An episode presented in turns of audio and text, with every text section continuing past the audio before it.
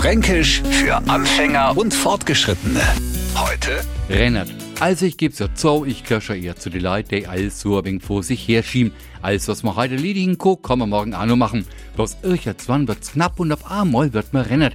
Typisches Beispiel die Steuererklärung. Da bin ich wahrscheinlich nicht der Einzige, der im allerletzten Moment rennert wird. Um einen eher gemütlichen Franken ein wenig in Bewegung zu versetzen, man bloß ein wenig unter Druck setzen oder was Schönes in Aussicht stellen.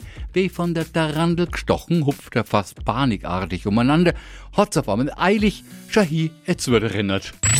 Fränkisch für Anfänger und Fortgeschrittene. Täglich neu auf Radio F und alle Folgen als Podcast auf radiof.de.